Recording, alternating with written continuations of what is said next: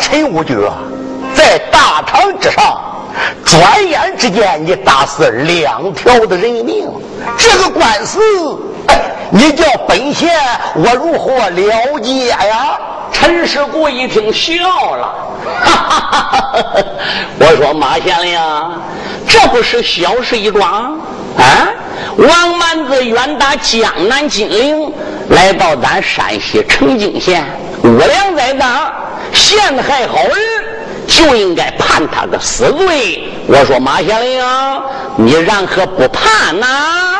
马老一听到这里，就知道王可道确实冤枉，可是又没有办法给他伸冤出苦，又怎能忍心再判他的罪呢？马老爷正在迟疑，陈世古这时又开话了：“我说马县令。”打开窗户，跟你说一句的亮话：王宝通、王可道、杨美荣这三个人在大堂上边的供词是千真万确，一点不假。姓王这一家老小就是举人爷我从江南拐来的。王可道的娘苗氏在江心的大船上，也就是举人爷一脚。给他踢到江心里淹死而的。我说马县令，你又能拿着举人爷怎么样？俺爹是堂堂国家的掌朝太师，我哥哥是国家的龙虎双状元，我妹妹是西宫下院的娘娘，万岁的宠妃。你说，我就害死这几条人命，我家又能拿我怎么着？嗯？现在王可道的老婆和王可道的二弟妹马秀英啊已经是我囊中之物，是郭舅爷的夫人了。现在王宝通和他的三婶娘又被我打死在大堂之上。你要能给王蛮子一判成死罪，姓王这一家不等于是非死即亡？还有什么人来告我？啊？你如果按照我的意图办？举人也亏待不了你。一封书信到京城，俺爹作为掌朝太师，说把你这个纱帽往上边给提溜提溜，那还不是一句话？到那会儿，马县令可以说你是官高爵显呐。如果你要自认清廉，跟举人爷我过不去，想当个清官，哼，举人爷可不是好惹的。首先。你收举人爷八箱银，你自己就贪赃枉法。如果你要跟我过不去，我就一口咬定王宝通、杨美荣他这娘俩在大堂上是被你马县令严刑逼供打走手打死的。到那会儿，你又能脱得了关系吗？这个马知县此时那真是惊心丧胆呐！贼咬一口，入骨三分，嗯这是一点不假。没想到本县，我倒被这个贼人牵着我的鼻子，一步一步陷进无底的深渊。此时也没有办法了，也只有把王可道问成个诬陷之罪，判十八天的热戒，斩首示众，宣判一别。这个时候，陈世姑就站起来了。我说：“马县令啊，这个案子你审的，军人也心中有数。有情呢，陈某我就后门了。现在主事啊，基本上安排一毕了。陈某呢，我要转回陈留寨。只有王宝通和他三婶娘这两具的尸壳，就交给马县令你来处置了。哈哈。”这个小子说吧，他下大堂了，带着自己的家人就回奔了陈留寨。此时，那个衙门外边围观的百姓可不少。马知县自觉理亏，也不敢把杨美荣、王宝同的尸首抬出去，只得命衙役用两张破席暂时盖上，然后拿出来五十两白银。我说高才有志啊！见过老爷，赶紧把这五十两银子拿着，给杨美荣、王宝同买两身好衣服，再买两条新鞋，把他娘两个卷好，到外边找几个帮手，等到夜静更深，人不知道的时候，把他这娘两个抬到乱葬岗，挖个坑了，把他埋了也就算了。回来，我是。重赏是，这时候马知县马彦宏就已经退了堂，高才有志领了马老爷五十两银子，就出了衙门。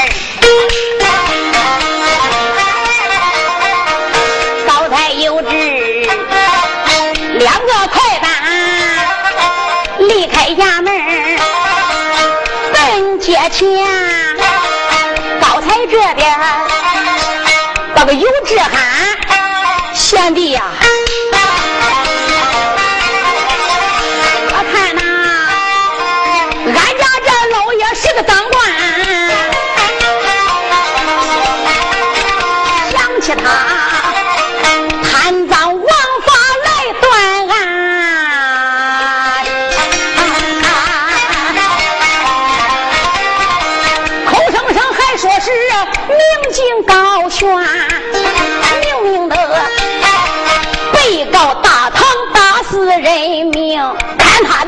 前都不敢拦呀！王可道，全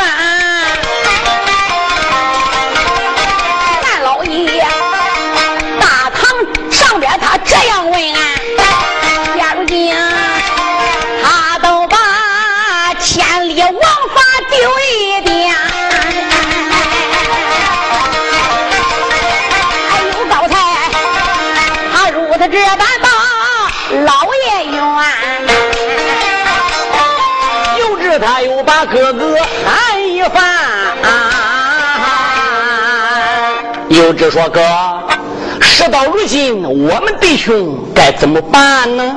哎，老爷是个官，俺是个差，上差下派，我们也没有办法啊。现在王可道被判处死刑了，十八天热戒就该砍头了。他来的时候不是蓝家店的老板蓝奎给带来的吗？蓝奎跟他是好朋友，蓝老板呢跟咱弟俩不也是好朋友吗？来时候还交代俺弟兄俩大堂上边要替他照顾照顾这个朋友嘞。现在王可道被判刑，咱别的办法也没有了。我呀上蓝家店给蓝老板送个信你呀就照老爷吩咐上大街办事去吧。好吧，尤志听了高才的话。拿了五十两银子，到大街口就找来了四名帮手啊。这四个穷汉，一个叫朱大，一个叫毛二，一个叫周三，还有一个李四。接了尤志手里边的五十两银子，为王宝同、杨美荣这娘儿俩各买了一身好衣裳，另外又买来了两条的芦席，就拿着绳子，带着杠子，天黑之后就来到了大堂之上，把杨美荣、王宝同他们娘俩这尸缺啊，用芦席捆起来。他们弟兄四个人杠子往绳口里边个一插，就抬出了大堂。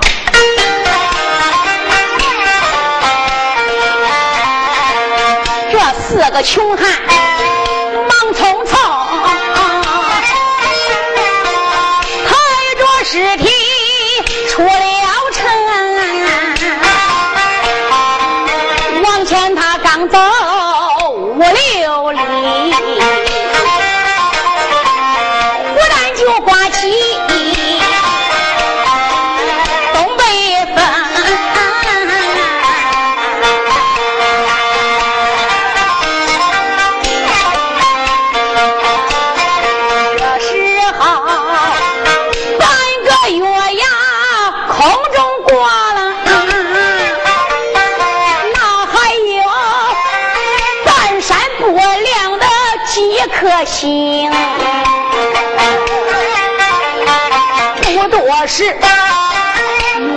遮住了花世界，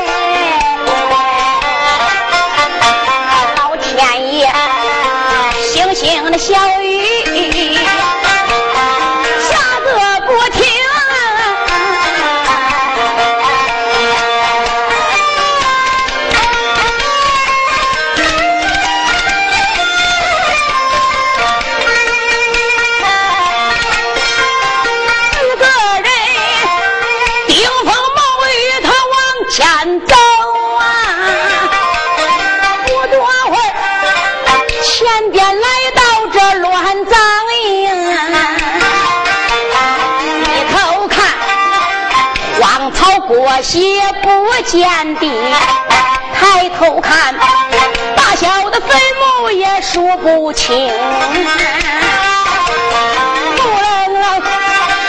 一群小鸟腾空起。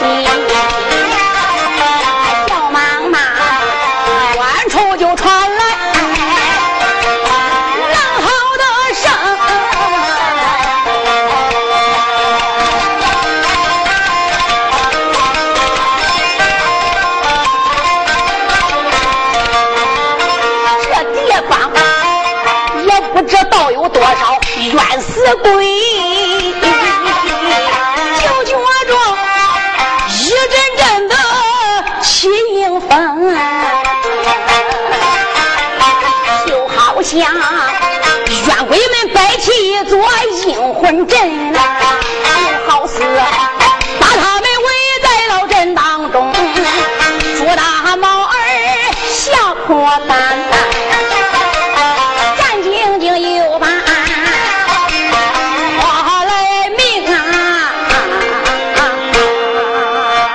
几个凶汉是以朱大为首的，把他这娘俩的尸壳抬到乱葬岗之后，朱大就说话了：“我说弟兄们呐，现在天上又下了小雨，空中一云儿密布，这乱葬岗里是阴风飒飒，令人可怕。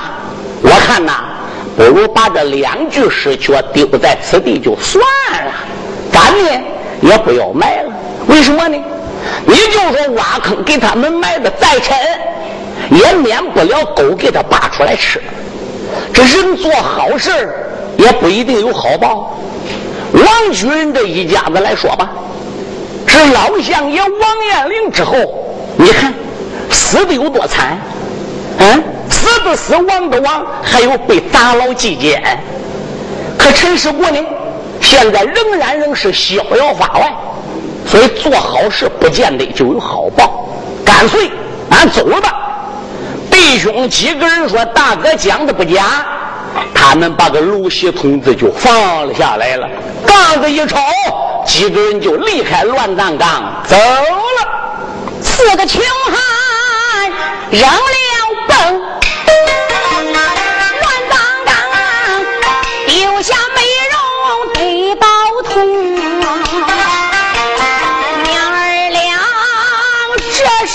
丢在乱葬岗啊！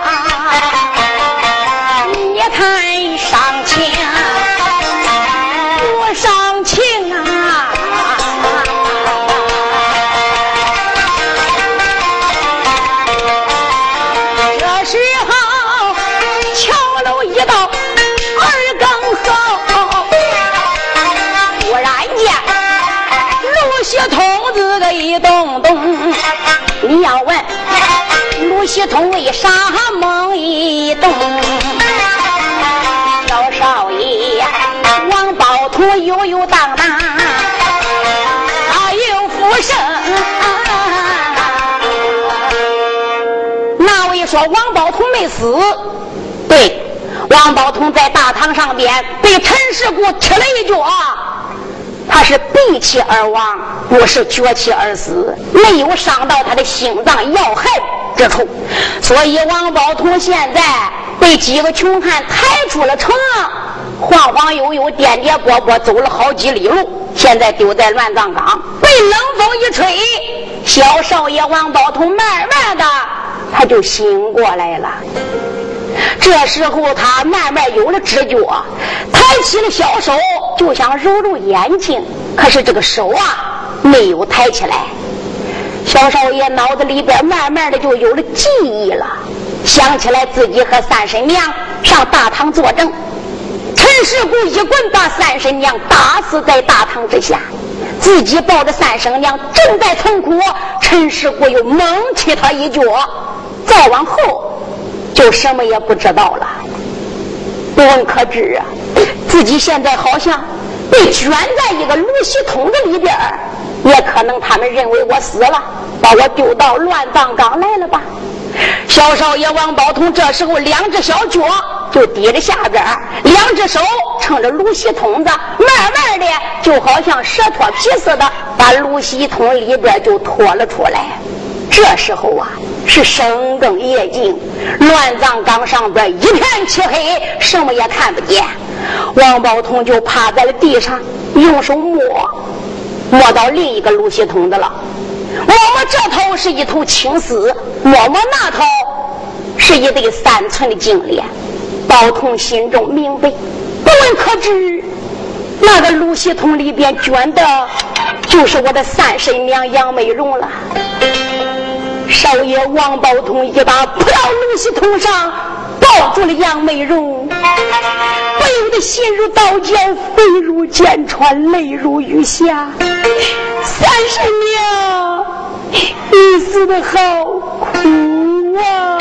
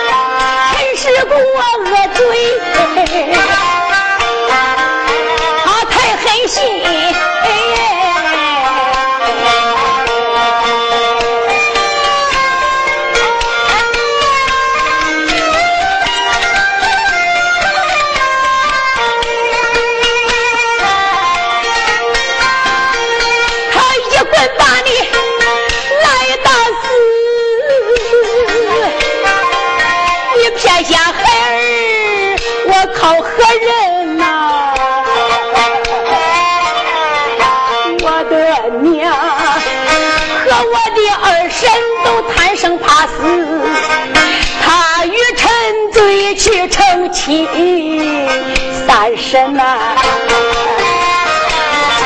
陈留斋，我给你就说过，三婶娘你就是包宝。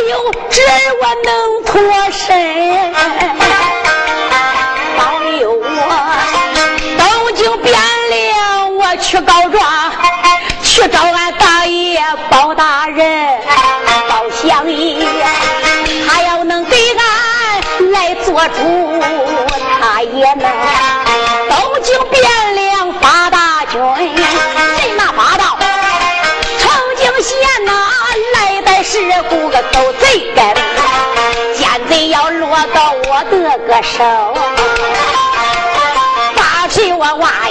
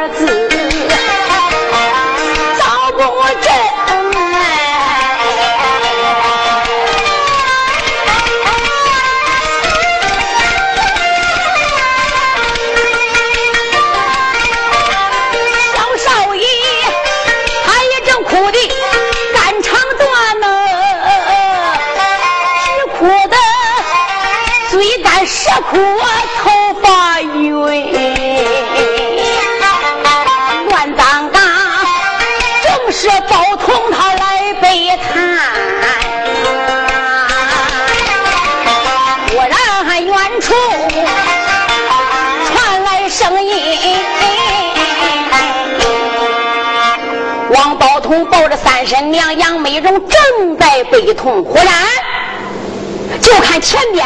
有亮光一现，宝通心中暗想：这能是鬼火吗？不对，我听俺奶奶、俺爹爹给我说过，鬼火是绿颜色的。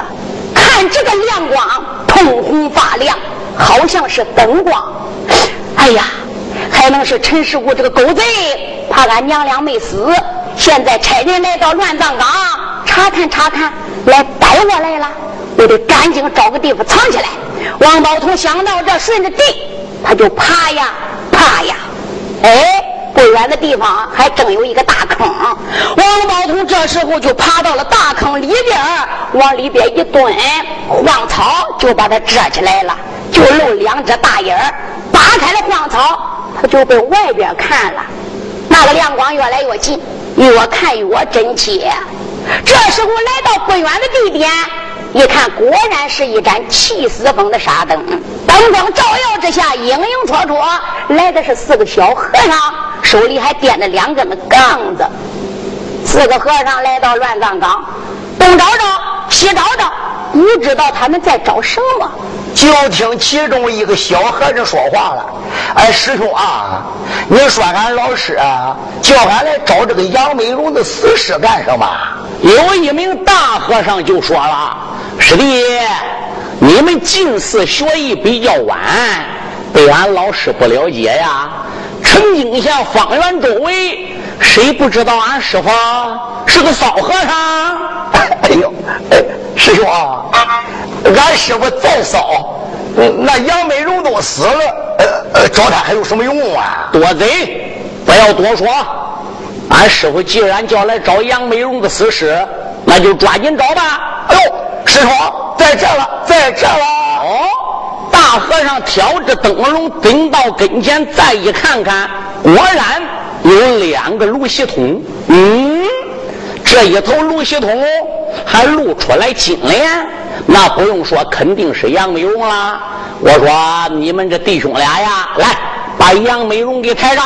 是一个小和尚拿个杠子朝杨美荣这个芦席桶上一插，这两个小和尚就抬起来了。哟，哎呀，师兄，这这这咋这么沉呀？你看看师弟，杨美荣人是千金小姐，千金小姐当然就千斤重啦。这还真不轻嘞，师弟呀，你两个师兄抬着杨美荣走了，来，咱们弟兄俩呀，就抬着这个王宝通吧。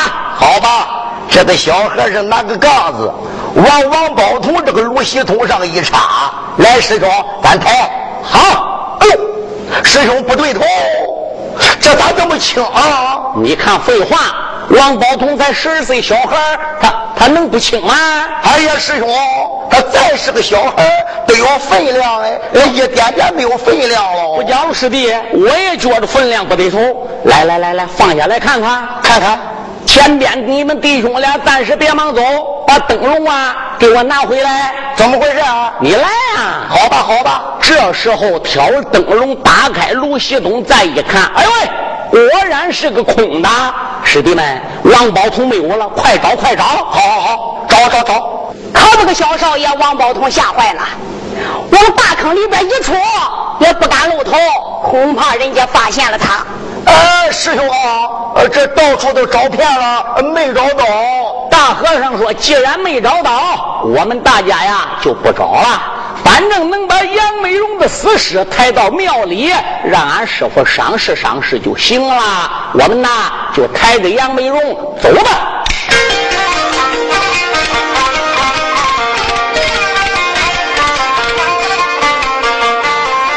四和尚，这是抬走了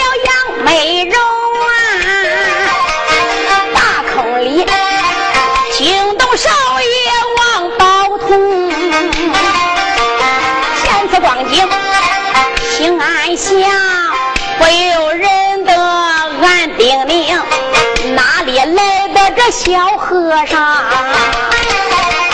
抬走我三婶娘。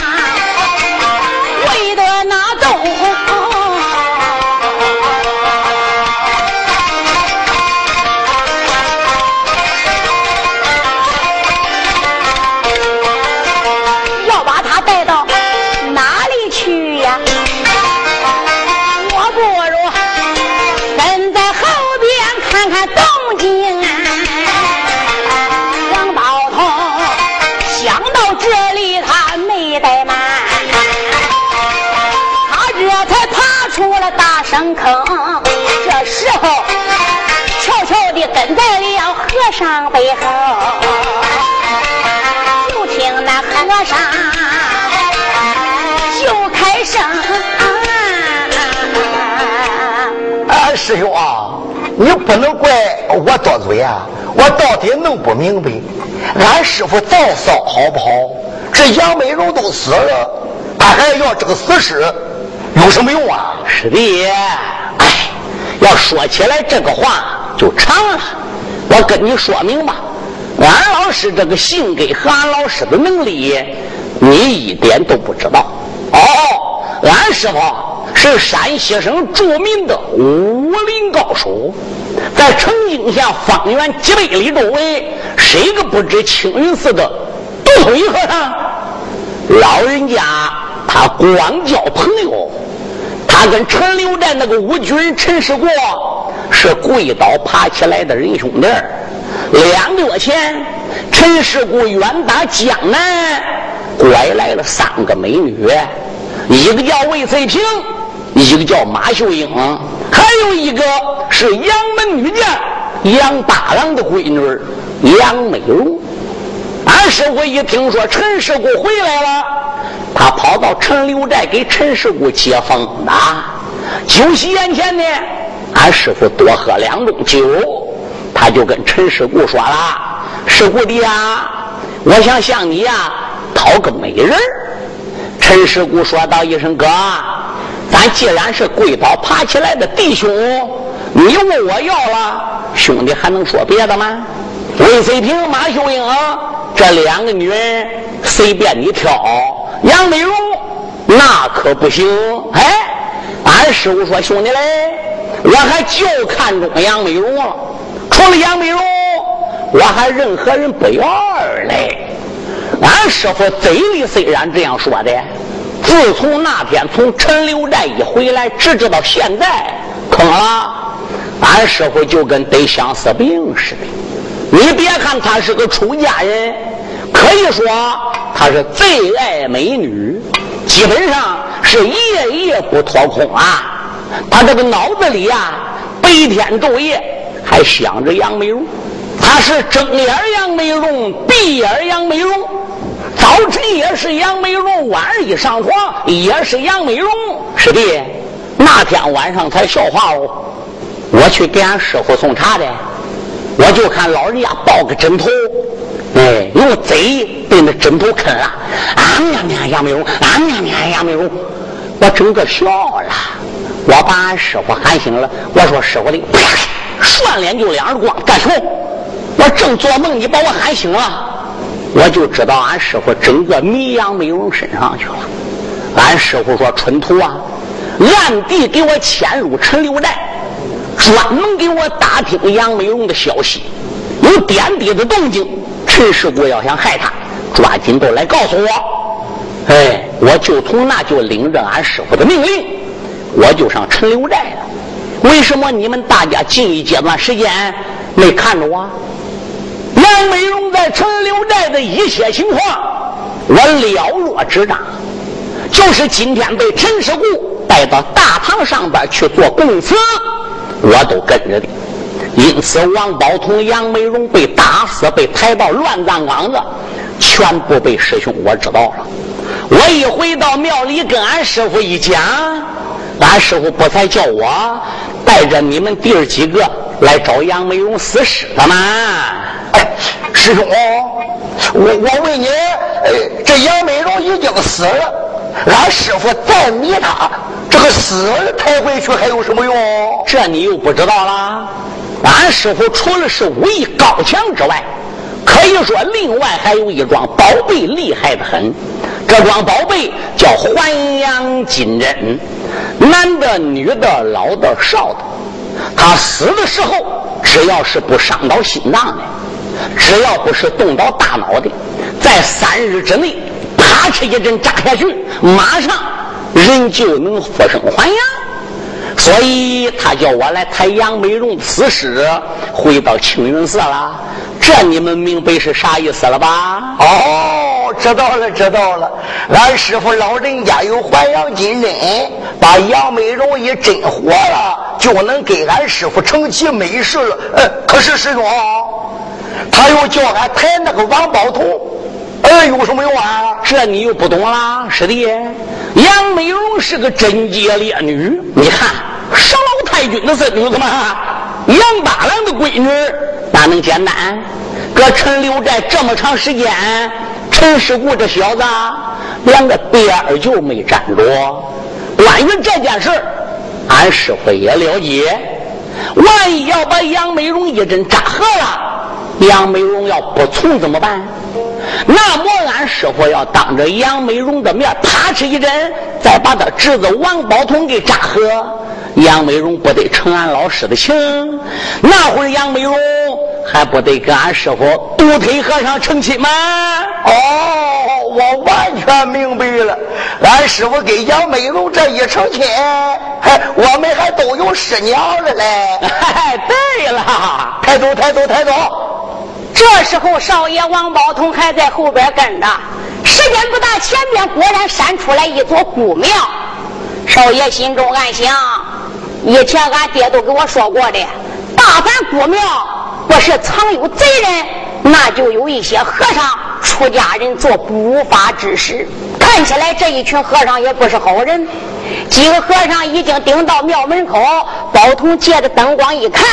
果然不假，门上有匾，匾上有字，三个大字“青云寺”。四个和尚抬着杨美容进了寺门，哗啦，把门就关上了。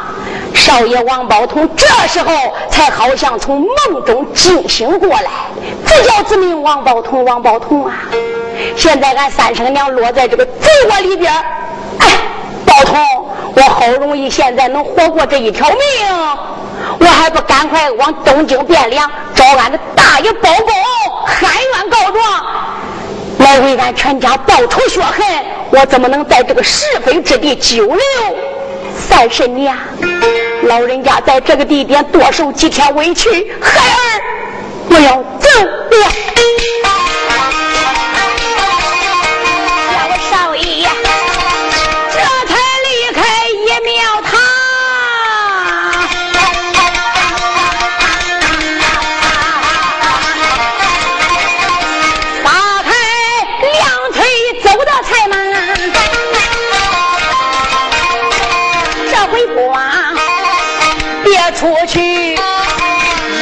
星星喊完告状进汴梁，王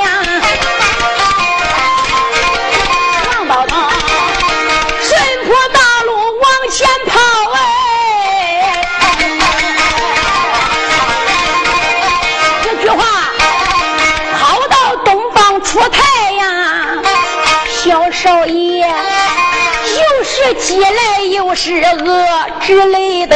浑身出汗，谁也尝，也不知东京离此路有多远，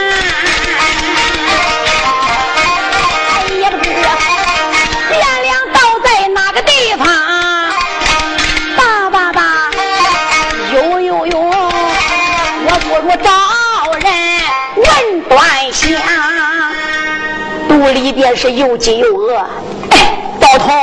我不如找个地方要点饭吃，再顺便打听打听往东京汴梁这个路我该怎么走。包通正在心里考虑，哎，巧了，就从前边，哒哒哒哒哒哒，脚踪响亮，就走来一个人。包通心里着急呀，光想到跟前去问人家的路，所以这就越来越近了。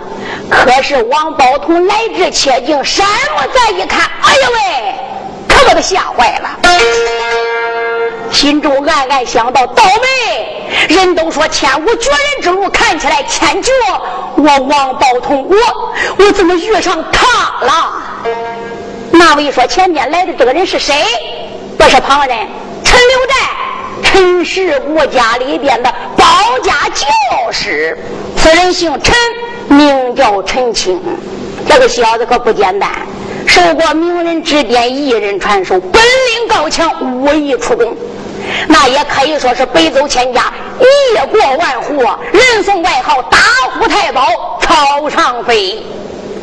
这个小子，你别看是个保家教师的身份，在陈留寨那可了不得，那些家郎、员工、丫鬟、仆女，没有一个不怕他的。他在陈留寨里边吃喝用住都有丫鬟妇女伺候着，高人一等。就连陈世姑拿他都是另眼看待，没有事打打拳、练练剑、教教那些家郎员工的武力。再没事了，玩个小鹌鹑，溜个小话梅。今天陈清无事，出了陈留寨，来到外边溜花梅的，谁知道就被王宝通给碰上了。少爷心中暗想：这个小子是陈世姑的忠实走狗，是他的心腹啊。那他要发现了我，叫他给逮住，那还有我的命，我得赶紧跑。小少爷想到这还是转脸就跑。那陈兴按到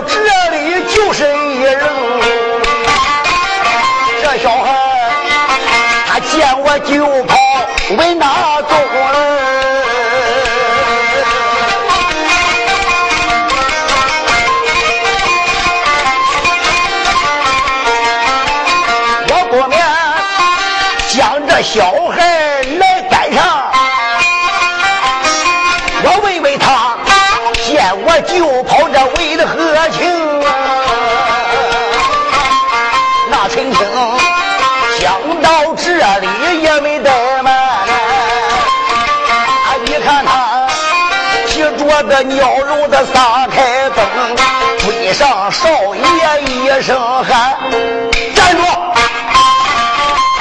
小包头吓得咯噔的脚不停啊！陈清他山细看呐，还是少爷叫王宝谁嘞？这不是少爷宝通吗？宝通，我听说你的三婶娘活活被打死，你被一脚踢死。哎，你死了，怎么又活了？王宝通一看坏了，这个小子飞毛腿，快得很，我哪能跑过他？这叫他给追上了，怎么办？我要说了实话，说上东京汴梁，找俺师大爷包公喊冤告状，来逮陈世国的，他能让我走了吗？也罢，不说实话看起来也不行，干脆我给他说一半，再留一半。想到这，陈教师，我我在大堂上被陈武举给气死了，我也不知怎么活了。等我醒过来的时候。我就在个乱葬岗子里，所以呀，我就我就跑出来了。哦，此地离陈留寨只有五六里路，你是不是还想回陈留寨呀？呃，陈教师，我我不想回陈留寨，我我只想保住一条命就行了。嗯，想骗我是不是？是不是打算顶到东京汴梁去见那包大爷包公去告状？不不不不，陈教师，我我不是告状的。你看俺爹告状都没告赢，我是个小孩，我还上哪去告状？能保住我这条小命，就算万幸了。我不告状，真不去告状，真不去告状。陈青一听，哪还怠慢，把个鸟笼子往地上一放，一伸左手，把个少爷王宝通的前心衣服叫他抓住了，一翻右手，打背后这一口折铁刀，哒啦啦。被陈青拽出来了，往上边一举，我我我宰了你！嗯，陈教师，你你你为什么要杀我？我问你，到底告状不告状？我不告状，你为什么还要杀我呢？不告状，你不告状就等于不忠不孝不仁不义。你你这话怎么说？王宝通，那陈世谷说让他父兄之事。独霸山西，无恶不作，强男霸女。这还不说，他在陈京县是招兵买马，聚讨屯粮，还私通西凉，想谋夺大宋的江山社稷。你要不去告陈世固，你能算忠吗？你的生身之母被陈世固强行霸占，你的父亲被陈世固害得蹲监坐牢。可怜十八天的热劫，现在只还有十七天，就该杀你父亲了。你如果要不去告陈世谷，你能算孝吗？你的三婶娘杨美荣为你王家在大堂上边伸张正义，喊冤叫屈，被陈世谷活活的打死。你要不去告陈世谷，你能算人吗？如果要不去告陈世谷，为这一方的百姓除害，你能算义吗？王宝通说一说，我说你不忠不孝不仁不义。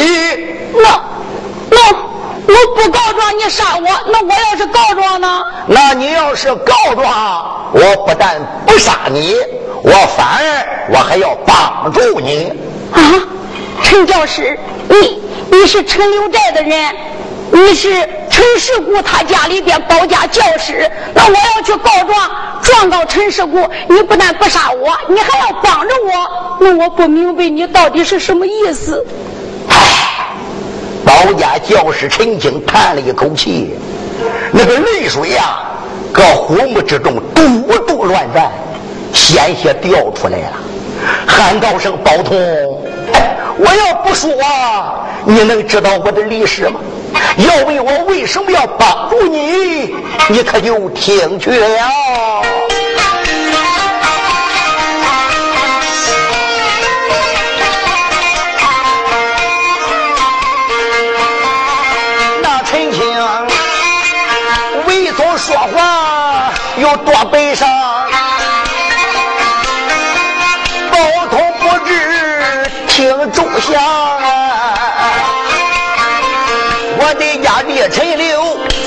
里路，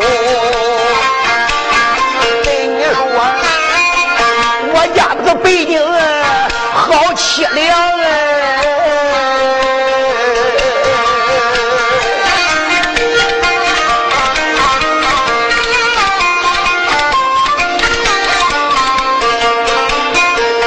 我的父亲他去世早，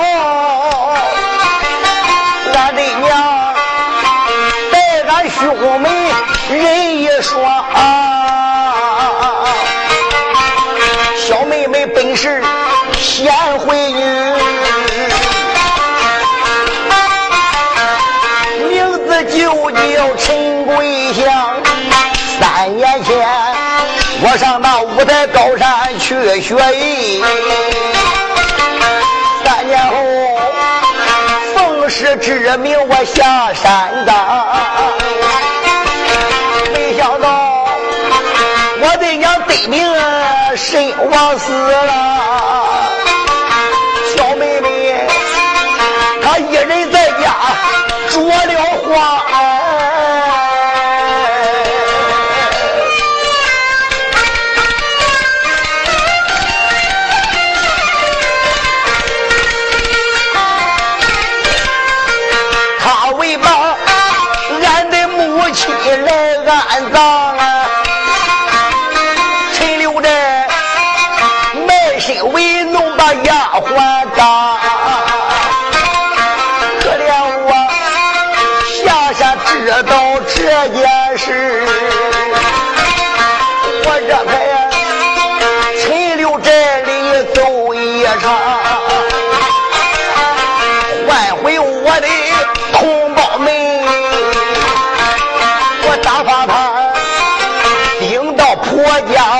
成双，陈世姑。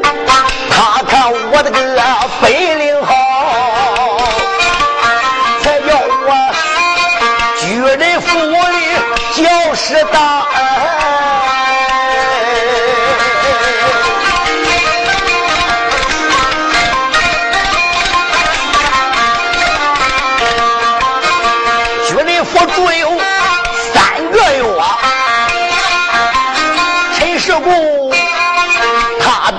的弟媳我的相，欺男霸女做坏事，山西省男女老少都遭殃，这些事情还不讲。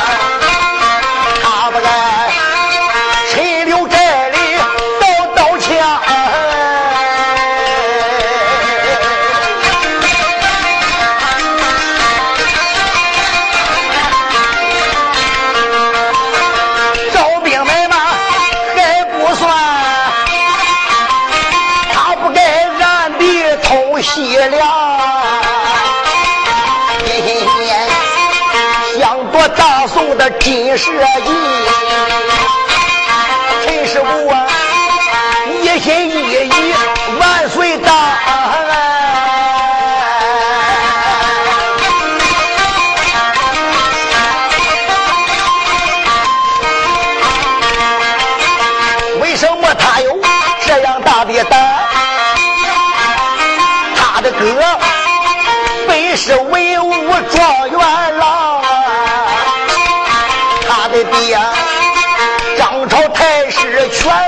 权威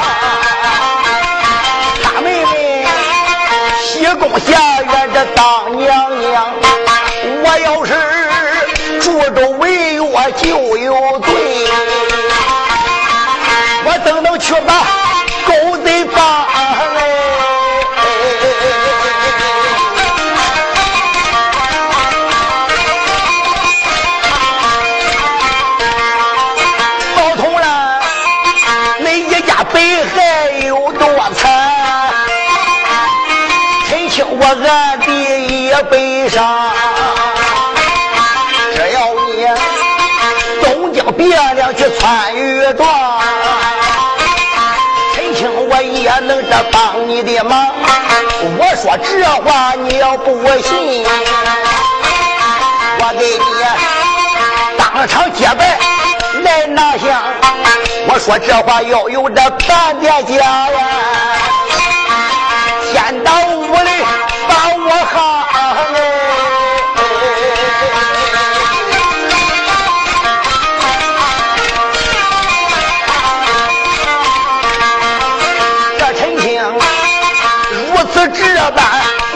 讲。小少爷一阵阵的泪汪汪，讲到几步他忙扎跪，悲切切又把大哥我喊出墙。恩兄，大哥，既然如此，那我就愿意跟你普渡为路，插草为香，给你结拜成生死的兄弟。王宝通这时跟着陈青糊涂为路，插草为香，这都结成叫生死的哥弟。当然了，陈青为大，王宝通为小啊。兄弟，现在你家爹爹还有十七天的阳寿啊，就该斩首示众了。就凭你这两条小腿儿，跑一个月也跑不到东京汴梁。等你把恁师大爷包公请来了，恁父亲的头也都掉过了。包头一听就哭了，哥，那那怎么办呢？贤弟，不要害怕。你可知愚兄我的本事？人称我为打虎太保，草上飞，北走一千，夜行八百。兄弟，大哥，我驮着你也不是夸句海口，三莫要两脚定，嘣，我就把你驮到东京汴梁了。好，那我就多谢大哥了，哥。那那你要送我，那还有个画眉笼子嘞。哎。兄弟，这个鸟笼子就小事了，我还要它干什么？去你娘的一大趟的吧！一脚把个鸟笼子踢多远？陈青往地下一蹲，腰带甩开，兄弟过来，趴在愚兄的肩胛上，哥，我托你背东京汴梁告状。包通这才趴在了陈青的肩胛，陈青把王宝通用带子拴好，这才站起身来。贤弟，你可要把烟背上了。愚兄，我个腿可快好。